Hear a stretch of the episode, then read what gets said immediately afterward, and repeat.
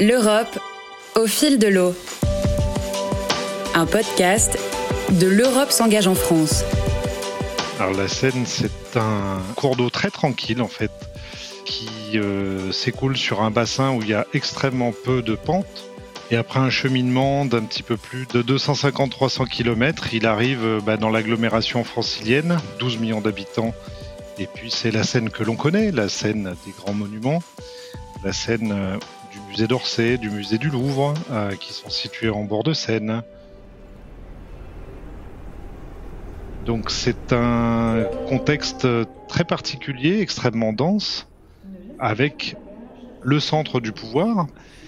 La région francilienne, à l'échelle de l'Union européenne, c'est une des trois plus grosses euh, régions économiques, avec la région, euh, on va dire, milanaise, la nord de l'Italie, l'agglomération de Londres et puis euh, l'agglomération francilienne.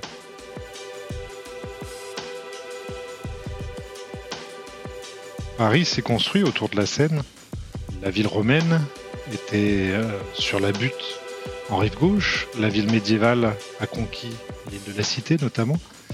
Et donc Paris s'est construit autour du fleuve pour des questions évidentes de ressources en eau, mais aussi des questions de ravitaillement par bateau Le fleuve Seine, c'est le, pendant longtemps a été le ventre de Paris. Parmi les grandes inondations qui ont impacté Paris, eh bien, on retrouve la fameuse crue de janvier-mars 1910. Ça constitue la catastrophe euh, pour l'époque la plus importante parce qu'elle a bousculé les institutions. Plusieurs ministères ont dû être évacués. euh, à l'époque, 200 000 euh, Parisiens ont dû être évacués. La gare de Lyon, là où il y a une brasserie très connue aujourd'hui qui s'appelle l'Européen, tout ce secteur-là est totalement dans l'eau.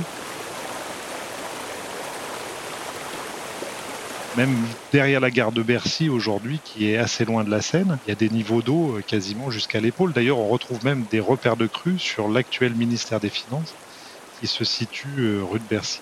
Il y a eu d'autres crues durant le XXe siècle, évidemment. On retrouve une crue assez importante au mois de janvier 1924. Et puis, plus proche de nous, en janvier-février 2018, on a eu une nouvelle crue euh, d'hiver classique. L'État considère qu'aujourd'hui, une grande crue euh, en région parisienne serait euh, la première cause de catastrophe d'origine naturelle en France. 400 000 bâtiments touchés. L'ensemble des réseaux aujourd'hui qui assurent le fonctionnement de la métropole qui seraient euh, impactés, voire stoppés le traitement des déchets à travers les usines d'incinération qui ne fonctionneraient plus. C'est tout le fonctionnement métropolitain qui serait euh, fortement impacté. C'est une crise au global qui coûterait au pays de l'ordre de 100 milliards d'euros. L'Europe au fil de l'eau. Épicène, donc, qui était l'acronyme de Ensemble pour la prévention des inondations sur le bassin de la Seine, est un service public gratuit en ligne et qui est un dispositif de sensibilisation euh, du grand public dans un but bien précis, sensibiliser pour responsabiliser la population vis-à-vis de la réalité de ce risque et donner des informations qualifiées pour que les gens se préparent pour avoir les bons comportements le jour où la crue se produira. C'est un dispositif de sensibilisation et par extension, c'est un dispositif de formation. Euh, c'est compliqué d'aller former 12 millions de personnes d'un coup, donc on va aller aussi chercher des relais dans la population, alors notamment associatifs, mais pas seulement. Vous avez tout un tas de gens aujourd'hui qui ont envie de s'engager euh, pour euh, aider les autres, former les autres sur tout un tas de sujets, notamment dans le cadre de la transition écologique et euh, la prévention des inondations rentre dans ce cadre-là. Et donc, euh, on va former ces relais. Et ces relais, derrière, vont aller irriguer dans leur propre réseau.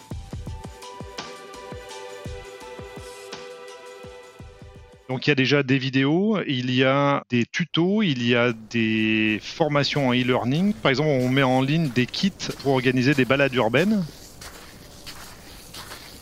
qui permettent de comprendre euh, ce qu'est une crue, ce qu'est un fleuve, les impacts qu'elles peuvent générer, le- la durée des impacts. Et euh, faire une balade, ce qu'on appelle une balade urbaine, c'est un au plus près de la rivière. Finalement, les gens vont prendre ces informations sur notre site et faire un cheminement autour du fleuve, donc dans un contexte beaucoup plus proche de la rivière en elle-même, ce qui facilitera la compréhension euh, du grand public.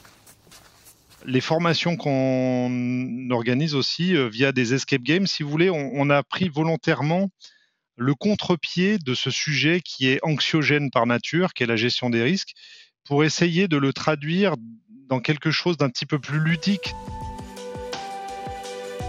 Évidemment, le, euh, soutien financier à la fois de l'État et de l'Europe pour le développement d'Epicène a été décisif puisque si nous n'avions pas eu ces financements-là, l'outil n'existerait pas aujourd'hui. Alors autant on peut mesurer l'impact du changement climatique sur les étiages, c'est-à-dire sur les sécheresses. Et là, on a des projections avec des baisses de débit attendues à l'horizon de la fin du siècle de moins 30%. Autant sur les crues, on n'a aucun indicateur qui nous montre qu'on a une aggravation ou pas du phénomène. Par contre, s'il n'y a pas une augmentation des phénomènes, on a eu une augmentation très sensible de la vulnérabilité depuis 50-60 ans liée à l'urbanisation euh, des zones inondables. La probabilité qu'une grande crue euh, survienne à Paris, elle est la même chaque année. C'est-à-dire qu'il y a autant de chances aujourd'hui euh, qu'hier et que demain qu'une grande crue se produise. C'est une action à perpétuité. Mais pour pouvoir la mener à long terme, il faut qu'on en vérifie quand même l'efficacité à moyen terme. Donc c'est pour ça qu'on s'est donné 10 ans qui nous permettront de voir si l'outil a atteint euh, son objectif d'optimiser entre guillemets et d'orienter les comportements de la population euh, vers des choix plus responsables. Et au-delà d'un grand discours, eh bien, j'invite euh, tout un chacun à aller sur notre site internet Epicène, donc epicène.com où vous retrouverez euh, l'ensemble des outils que nous avons développés euh, depuis euh, trois ans et qui, je l'espère, pourra vous inspirer dans votre propre quotidien pour prévenir le risque d'inondation en Ile-de-France. L'Europe au fil de l'eau. Ce podcast est proposé par L'Europe s'engage en France, un site d'information sur les fonds européens en France, conçu et animé par l'Agence nationale de la cohésion des territoires. Ce podcast est cofinancé par l'Union européenne. Retrouvez-le sur www.europe-en-france.gouv.fr et sur toutes les plateformes d'écoute.